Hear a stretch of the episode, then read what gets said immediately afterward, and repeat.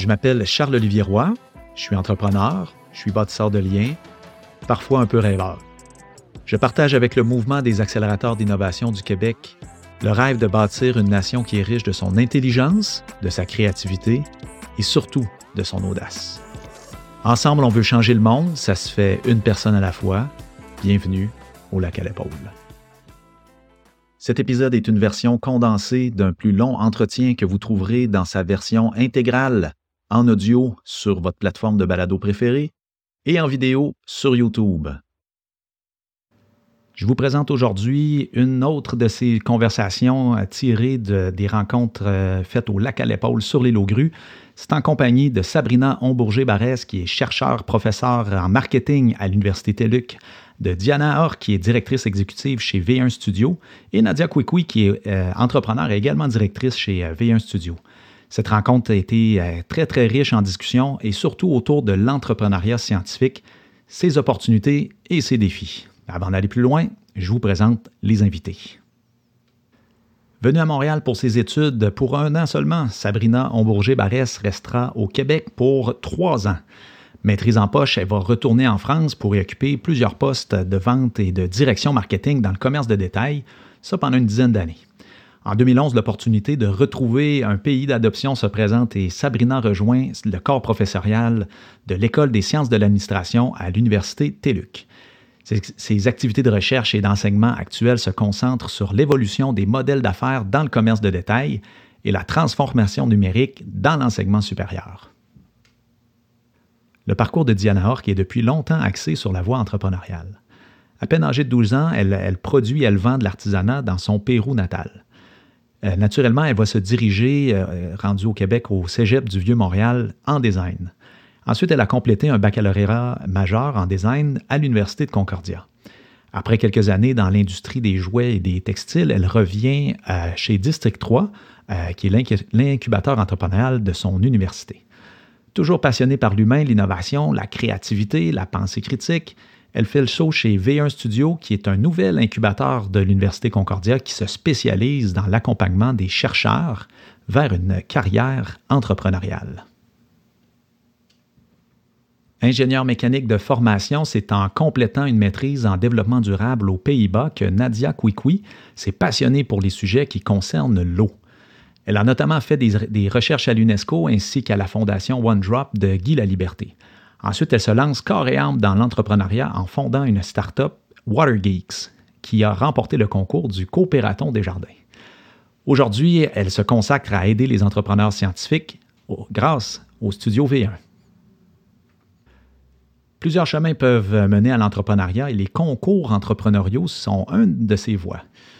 Le chemin qu'a emprunté Nadia Kwikwi qui a gagné euh, avec son équipe le Coopératon des Jardins. Pour ceux et celles qui sont moins familiers avec le Coopératon, c'est l'une la plus grande compétition d'innovation ouverte au Canada. C'est un parcours de six semaines qui permet de développer, avec une équipe pluridisciplinaire, un projet de start-up.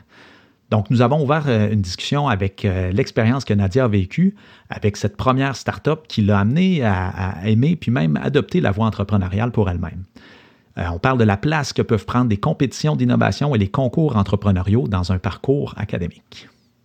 Et j'ai eu toutes les casquettes possibles, hmm. développement des affaires, marketing, directrice des partenariats, etc.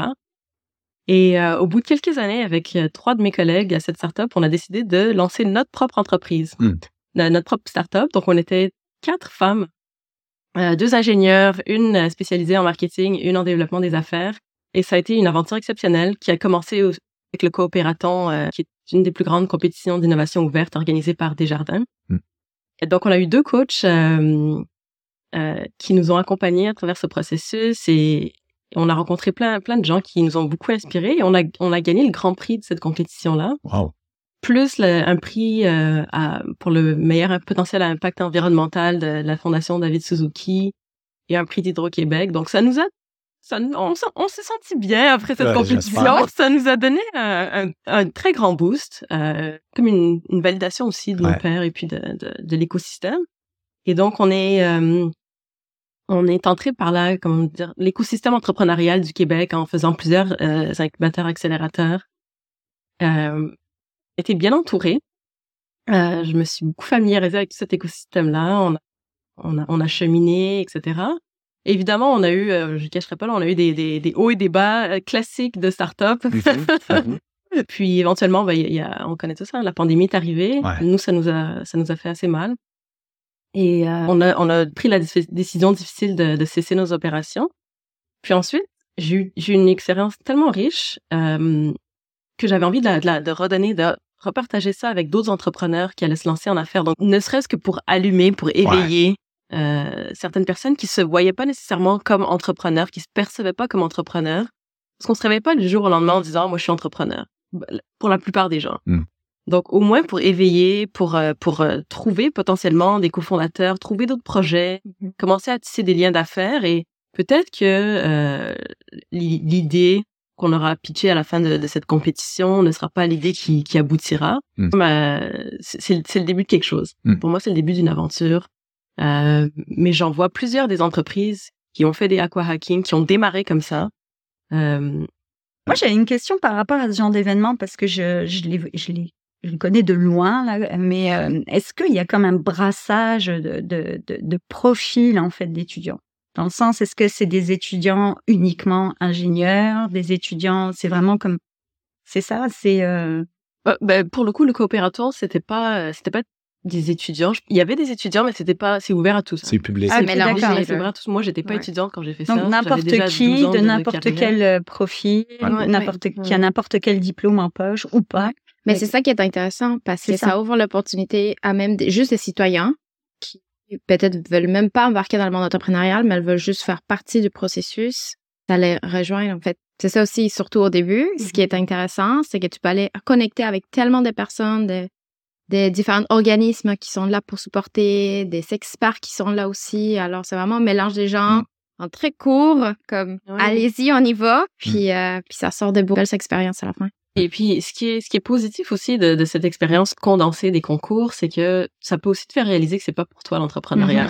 Et donc là, tu perds pas trois ans à essayer de, de demander si oui ou non.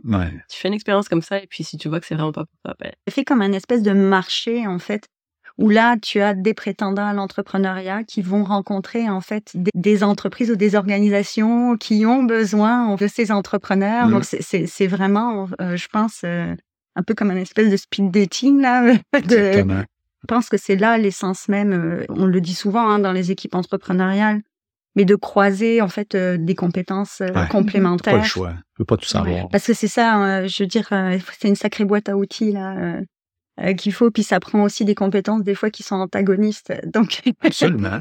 Donc on peut pas être euh, tout et son contraire. Je pense qu'en plus de ça, ça va pallier en fait ce genre d'événement aussi euh, beaucoup de les carences en fait du système d'enseignement ou éducatif par rapport au développement des compétences entrepreneuriales. La pandémie n'a pas eu que des effets négatifs. Cette pause forcée a donné l'occasion à plusieurs personnes de réfléchir sur la suite de leur parcours de vie. Sabrina Bourget-Barès, qui est professeure à l'Université TELUC, c'est une institution d'enseignement 100% à distance. Elle a constaté comment l'accélération et l'accessibilité au savoir euh, à distance a fait une différence dans la montée en compétences des gens et que cette nouvelle génération a une pensée entrepreneuriale beaucoup plus forte beaucoup de gens qui ont réfléchi un peu à des ah revirements de carrière. Oui, exactement. Et là, on a eu beaucoup, beaucoup d'étudiants dans ce contexte-là et on continue à en avoir. Donc, mm. c'est vraiment, en fait, une mission d'accessibilité du savoir que je trouve euh, euh, hyper intéressante en tant que prof et, euh, et j'ai des anecdotes comme ça de remise de diplôme à des personnes qui n'auraient jamais eu de diplôme universitaire ah si TELUC n'avait pas existé. J'ai ah, remis un diplôme de maîtrise à un monsieur aveugle de plus de 60 ans d'origine haïtienne. Enfin voilà quoi, c'est euh, c'est des très très beaux moments. C'est euh, contact privilégié aussi avec les étudiants parce que c'est une formule d'encadrement euh, bien spécifique. Ah oui. Donc et en même temps, c'est aussi toute une expertise pédagogique à développer parce que la formation à distance dans ce contexte-là en asynchrone, bah, ça demande en fait véritablement de tout préparer pour l'étudiant qui puisse être complètement mmh. autonome. Il faut pouvoir le rendre autonome. Donc, mmh. Le parcours usagé est comme Ouais. Euh, on fait de la recherche, bien évidemment, mais on est plus sur euh, observer des pratiques, en tout cas en sciences de gestion, hein, observer des pratiques souvent managériales ou alors en, marketing, on étudie beaucoup le consommateur euh, pour essayer d'identifier des pistes pour améliorer, changer les choses ce que j'aime beaucoup moi avec les sciences de gestion, c'est qu'on suit vraiment les sociétés et l'évolution des sociétés.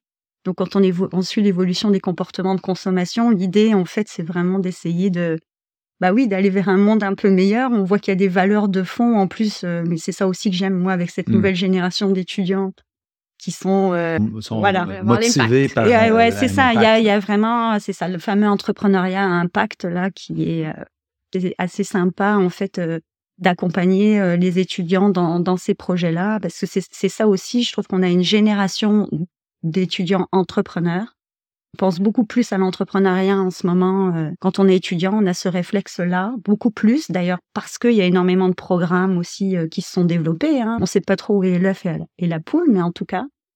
Et il y a vraiment en fait euh, cette volonté aussi de se réaliser soi-même, mmh. hein, d'être son propre patron. Il y a vraiment ces, éléments-là, avec une critique un peu du salariat aussi. Mais je trouve que on s'en va vers un bel avenir, moi, par rapport à ça. Mmh.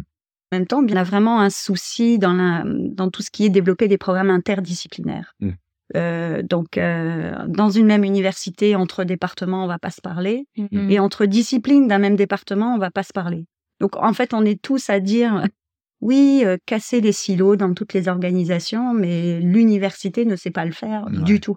Donc, euh, du coup, c'est un petit peu compliqué. Euh, bah, c'est l'entrepreneuriat scientifique aussi va pitcher son, son projet, il va parler dans le langage de, ah dans son propre langage et pas le langage du consommateur, de l'usager. Euh, et si à un moment donné, il n'y a pas au cours de sa formation euh, ben, un moment d'échange avec des gens euh, formés plutôt en gestion, euh, formés plutôt euh, au marketing, etc. Ben, ou même à la finance, hein, parce qu'après euh, le projet d'entreprise, il faut qu'il soit viable financièrement. Donc tout ce qui est parlé finalement, lui va beaucoup travailler sur la faisabilité. mais finalement, va pas du tout être ouvert à tout ce qui est désirabilité, mmh. c'est-à-dire est-ce que vraiment ce que ce sur quoi je travaille, il va y avoir un débouché commercial? Et finalement, est-ce que je vais pouvoir en fait en faire une entreprise viable? Donc, euh, si en fait on ne crée pas de pont au moment même de la formation en fait euh, de ces entrepreneurs-là, à essayer de voir différentes perspectives, à développer d'autres compétences mmh. que celles qui sont en partie de son métier, là on a un problème. Ah Quand on parle d'entrepreneuriat scientifique, il y a encore beaucoup d'éducation à faire. Les chercheurs en sciences sociales, notamment, n'ont pas nécessairement ce réflexe-là de considérer que leur recherche pourrait devenir un projet d'entrepreneuriat scientifique. Pourtant, l'entrepreneuriat scientifique, c'est une démarche entrepreneuriale qui utilise justement cette démarche scientifique-là comme un point de départ dans un projet d'affaires. On parle donc de quelqu'un qui émet une hypothèse, qui fait une recherche sur le terrain, qui valide euh, ou infirme son hypothèse sur le marché. Euh, il va utiliser ce qu'il a appris pour dérisquer son projet. Pour euh, mettre de l'avant cette approche, euh, District 3 et, V1 Studio ont développé des programmes spécifiquement pour intéresser les chercheurs et, les chercheuses à, entreprendre cette démarche entrepreneuriale-là. On en parle avec Diana Ork. Ça fait 3-4 ans qu'on avait euh, développé le programme, mais pas, V1, c'est District 3, qui a commencé avec les partenaires Fonds de recherche du Québec, les programmes QCES, alors l'entrepreneuriat scientifique au Québec, que c'est un programme qui a été développé pour donner l'opportunité aux chercheurs partout au Québec de deuxième, troisième siècle et même après, s'il y a des profs qui vont embarquer euh, pour euh, développer ces compétences entrepreneuriales puis explorer l'entrepreneuriat. Alors, le but, c'est pas qu'ils deviennent des entrepreneurs. Puis c'est ça aussi, on l'a dit au début, inquiétez-vous pas, c'est correct, vous pourrez rester dans le monde académique. Euh, mais parce que ça fait peur quand on dit bon entrepreneuriat. Um, mais c'est juste pour que au moins vous, vous, vous développez ces compétences-là pour le but de voir la recherche d'une façon différente. Hein, parce que on s'est rendu compte qu'ils veulent avoir un impact à la fin.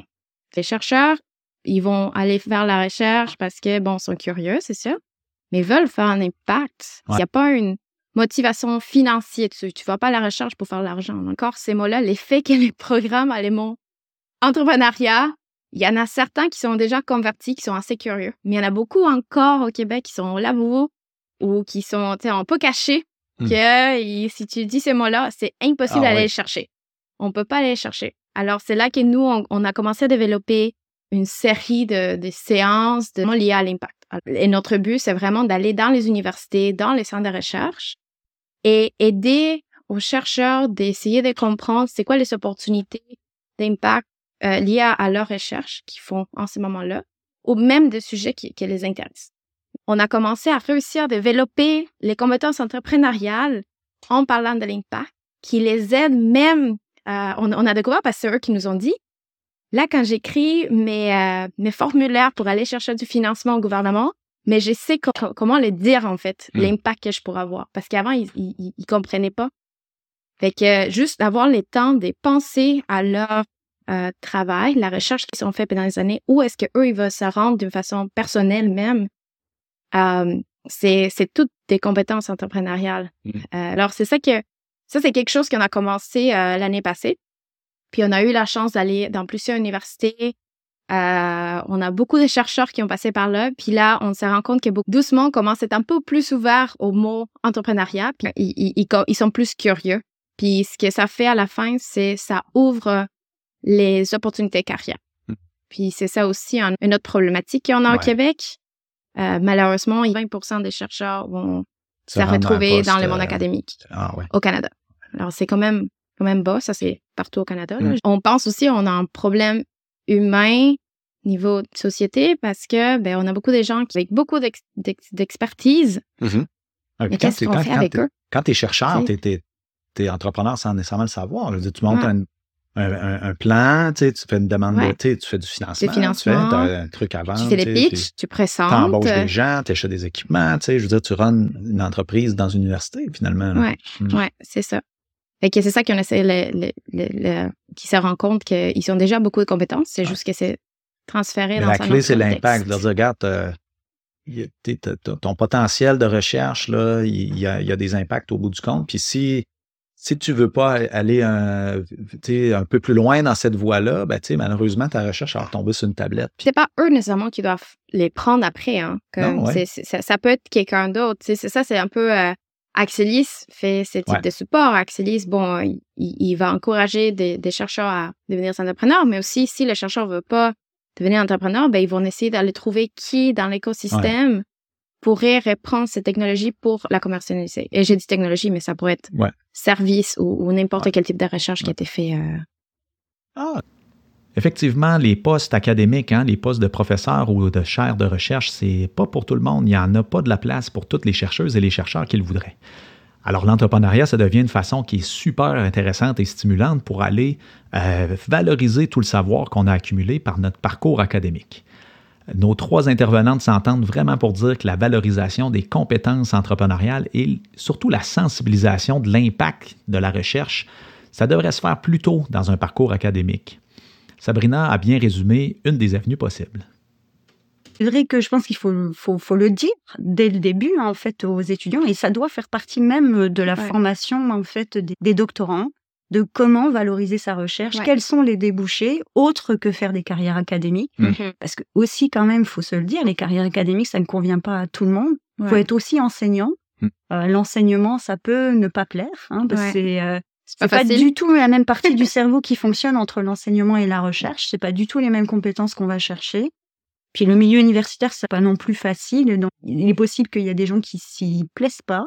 Mm. Donc il y a vraiment d'autres alternatives en fait, euh, et ce serait dommage que les gens ne s'engagent pas dans des doctorats ou post-doc parce que justement on perdrait énormément en innovation ah future et autres. L'économie du savoir, ouais, c'est exactement ça. Mais en fait, il faut être franc et il faut en fait euh, aménager aussi des filières et former les gens en fait à valoriser autrement mmh. leur, euh, leur découverte.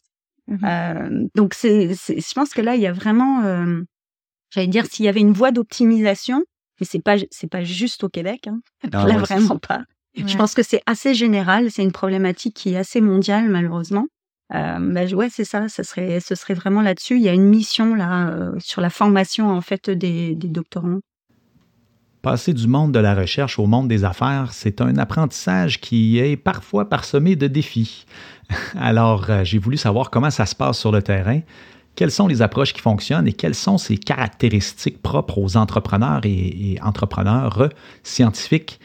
Et qu'est-ce qu'on doit prendre en compte pour bien les accompagner? Ça fait peur de sauter à même commencer à parler à des clients potentiels si on n'a pas tout la data avant. Alors, c'est surtout ça. Il y a comme un, un, une petite pause où ils peuvent pas avancer des fois euh, parce qu'ils ont pas toute l'information puis c'est pas tout parfait. Mm. Alors ça, oui, on les voit beaucoup. Puis nous, on doit comme les encourager comme ok, c'est pas grave, c'est pas pas parce que tu l'écris dans son canevas de modèle d'affaires, ça veut dire que c'est ça exactement. C'est correct, ça va évoluer. Puis c'est ça qu'on essaie de, de, de- c'est un autre type de compétence en fait qu'on développe là. C'est c'est l'agilité, la flexibilité. Euh, qui est, qui est- on, on, on- une fois, je donne exprès quelque chose qui est, je sais c'est pas parfait et j'ai dit même, euh, je- on, on a un modèle où on parle de, de différents niveaux de, euh, de stakeholders, des Mhm. gens qui, qui sont Parties Des prenantes. parties des prenantes. parties prenantes, merci. Ah, puis il y en a un qui c'est service et un autre niveau qui c'est communauté. Mais on sait que des fois, c'est un. tu sais, Ça, Mm. ça peut marcher dans les deux. C'est correct. Fait que nous, on fait exprès pour dire, on sait que ça peut marcher dans un ou l'autre. C'est pas grave où est-ce que tu l'écris. Mm. Juste écris-le quelque part. Puis juste ça comme exercice, c'est petit là, mais ça, ça, on commence comme ça. Le fait de laisser faire, puis OK, oui, on va faire des erreurs, c'est pas grave. Il y a des moments que oui, il faut prendre absolument des décisions. Il y a des moments que non, c'est pas nécessaire encore parce qu'on va les découvrir ensemble. Ça, c'est quelque chose que je vois. euh, les, les hypothèses, on me dit tout le temps, c'est juste des hypothèses, c'est pas grave. on va les, les, valider plus tard. Euh, mais sinon, tu sais, moi, ce que, ce que je vois, c'est des gens euh, très curieux. Si tu donnes un, un modèle à suivre, ils vont être capables de le faire. là. Comme ça, c'est la Ah oui. différence avec des autres Eux, ils entrepreneurs. veulent une recette, là. Ouais. OK. C'est une, une- pas encore, c'est généraliste là, oh, oui. mais une recette parce que ça, ça ouvre au moins aux conversations puis il y a une structure qu'ils peuvent, peuvent suivre. C'est sûr que là, on, on veut qu'ils deviennent des experts dans sa recette, dans ces structures-là pour qu'après ils puissent la casser Hmm. puis faire l'innovation de façon différente. Ouais, hein. ouais. Fait que c'est, mais tu peux pas aller courir si t'es même pas capable de marcher encore là, comme. Euh, ça c'est sûr. Euh, sinon, des, des autres choses, euh, il y a beaucoup de changements de mentalité qui doivent se passer. Parce que, comme tu dis, le monde académique, c'est un monde, euh, il y, a, il y a une culture très Ouais. spécifique. Mais quand on passe au monde des business, aller parler aux gens, c'est pas les mêmes procédures Mmh. nécessairement. Y Les mêmes codes. Disons, c'est pas les mêmes codes. codes. Ouais. Il y a plein de choses à déconstruire aussi. hein. C'est ça. Ouais. Rapprendre comment t'envoies les emails, Mm. sais, ton LinkedIn, on va les nettoyer ensemble. Genre, ça. des petites choses comme ça que euh, c'est- ça fait pas partie nécessairement de leur parcours. Puis nous, on essaie de les aider à, à- à faire ça. Je pense Mm. qu'une de mes parties préférées, c'est de voir leur, leur premier pitch deck. Oh my God. Ouais, Plein de mots que personne ne comprend, des acronymes aussi. Ben, c'est c'est beau de voir le premier, le premier jet Ouais. et là où est-ce qu'on les a Comment ça accompagnés, là, comment Ouais. ça évolue. C'est même plus, c'est même plus la même chose. Ouais. Ouais. Tu peux euh, savoir comment parler quand c'est plus un investisseur ou quand c'est plus un Mhm. client Ouais. potentiel ou que tu es Ouais, capable de t'adapter après ça. quand- cette capacité-là de s'amener vers un public puis de de- d'avoir le, le bon discours. Euh, La façon dont je vois, en fait, un, un entrepreneur scientifique, justement parce qu'il est trop pris dans sa démarche scientifique, Ouais. déjà, je le, je le vois comme trop isolé. Ouais. Parce que plus tu vas échanger à des personnes différentes, en fait, sur ton idée, sur ta façon, etc., plus, justement, tu es en itération Mhm. et tu vas pouvoir faire des allers-retours et être souple dans l'adaptation, en- améliorer aussi ton discours. Mais je trouve aussi beaucoup trop dans la rationalité et pas assez l'émotion. Ouais. Et, et finalement, il faut quand même se dire qu'on est tous des humains. Donc, les investisseurs, quelles que soient les parties prenantes euh, autour de projets, hein, vont réagir aux émotions, à, moi, je- enfin, à la recherche de sens. En plus, c'est fou parce que on le dit, ils ont tous envie d'avoir un impact sur la société. Donc, il y a bien quelque chose. En fait, il y a bien un sens. C'est, c'est, on Ouais. est vraiment quand on est sur un projet comme ça qu'on veut porter, que ça nous donne un, un objectif là pour se lever le matin. On a envie de donner un sens à notre vie là, professionnelle. On a envie en fait que nos compétences elles servent. Ah, on veut laisser une trace, un leg. On est on Mhm. est vraiment sur ces choses là. Mm. Et en fait, ils oublient tous, ils, elles, hein, c'est pas elle, de, de, de donner le, au départ le sens. Mm. Et je pense que c'est ça, c'est qu'il y a vraiment en fait euh, euh, dès le départ comme un, un, un accompagnement sur, oui, des guides, mais aussi beau- beaucoup de formations sur les fameuses soft skills qui doivent Mhm. être développées. On est tellement habitués nous, dans la démarche scientifique à, à suivre des guides. On sait faire ça. Ouais. Hein, on, Ça, oui. on apprend ça toute notre, euh, toute notre façon. Donc forcément, ils sont à l'aise avec ça, c'est rassurant. Ouais. Mais là, ju- justement, il faut vraiment essayer de euh, casser l'isolement dans lequel ils sont euh, de- et de d'être vraiment sur le transfert de, de ces fameuses soft skills là, Mm. de savoir-être en fait C'est finalement. vraiment ça. C'est vraiment le Euh, savoir-être. C'est vraiment ça Ouais. qui, qui manque. et qui doivent être compensés par justement euh, leur formation, à mon avis, hein, et euh, l'université que ça doit s'apprendre ça. C'est euh, hyper plus tôt, important. moi je dirais même plus tôt. J'avoue. Ouais, J'avoue. Ouais, non, Ah, c'est vrai. Non, mais c'est vrai. Je, je pense qu'il y a plein de modèles de toute façon. hein, on le voit euh, d'éducation même au primaire, euh, secondaire et autres. Là, c'est ça qui est génial au Québec, moi que j'ai particulièrement apprécié. C'est c'est c'est c'est plein de modèles alternatifs hein, au niveau des, des des des écoles ou autres. Mais c'est c'est là-dessus qu'on devrait être. On fait Mm. clair. Ouais. On oublie en fait le développement des softs. Ouais, tout à fait. Puis, puis c'est correct aussi de pas avoir toutes ces compétences parce que Mhm. personne n'est parfait, personne n'est complet. Mais quand on les a pas aussi, c'est de savoir bien s'entourer.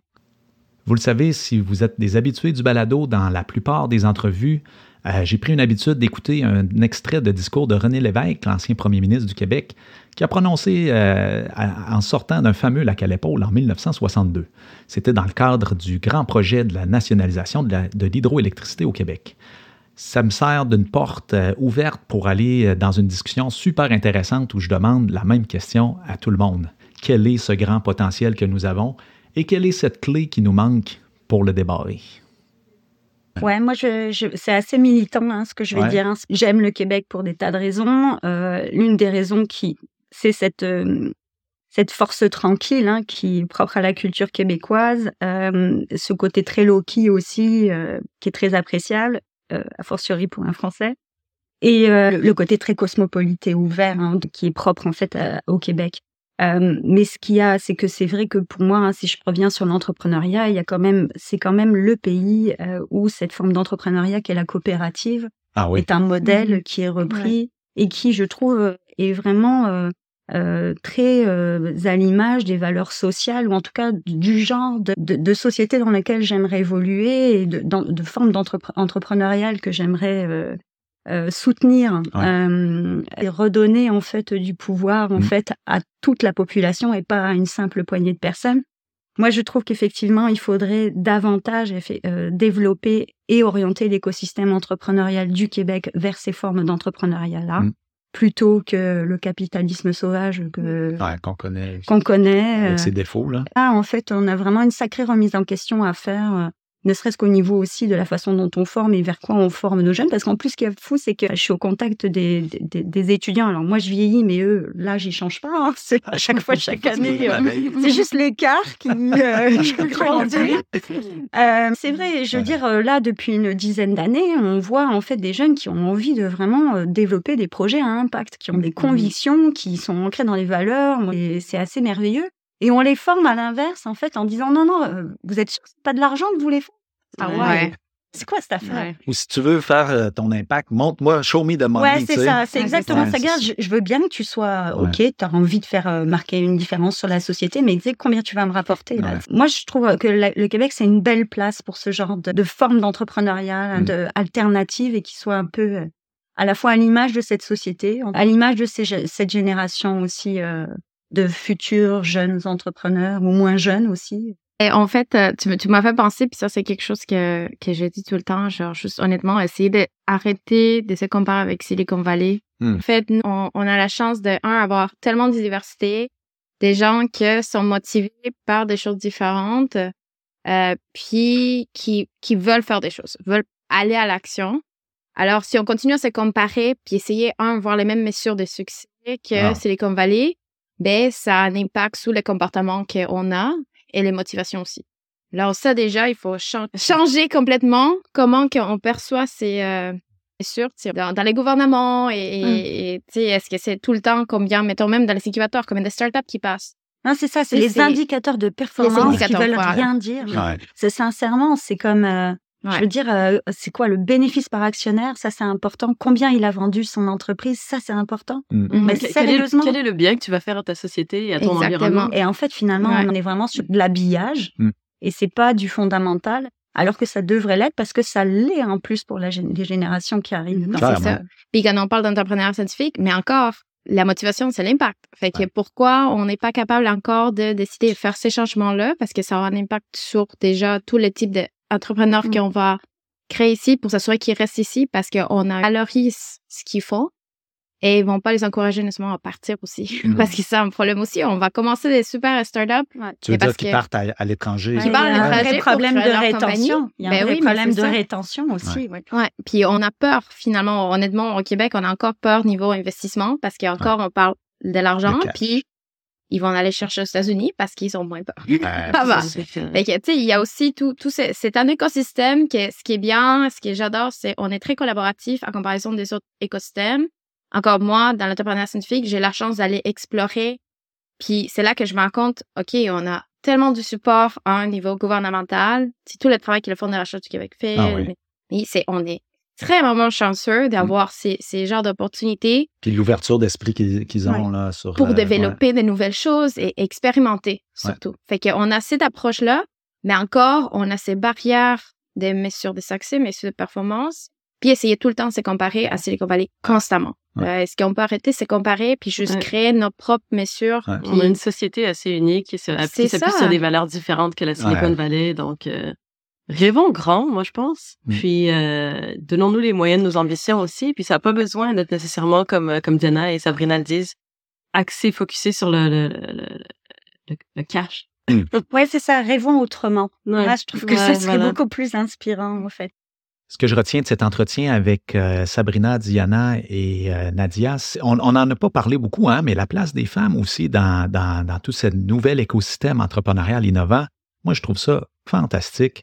Euh, on voit cette volonté-là de collaboration dans la recherche et l'entrepreneuriat, puis la voie de l'entrepreneuriat scientifique, c'est quelque chose qui est super intéressant pour, euh, tous les diplômés, eux.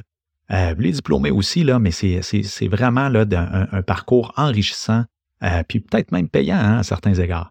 Donc, tu sais, est-ce qu'il y a une science de la réussite en entrepreneuriat? Sûrement pas.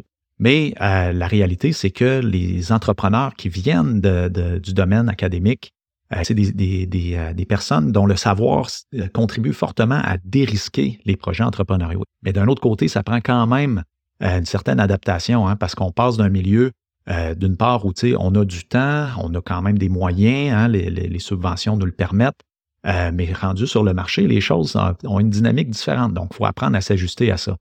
Euh, puis aussi, ben, l'entrepreneuriat, c'est prendre des risques. Hein, puis c'est il y a toujours une question de timing. Mais à quelque part, en entrepreneuriat, ben, c'est une autre façon de jouer ses cartes.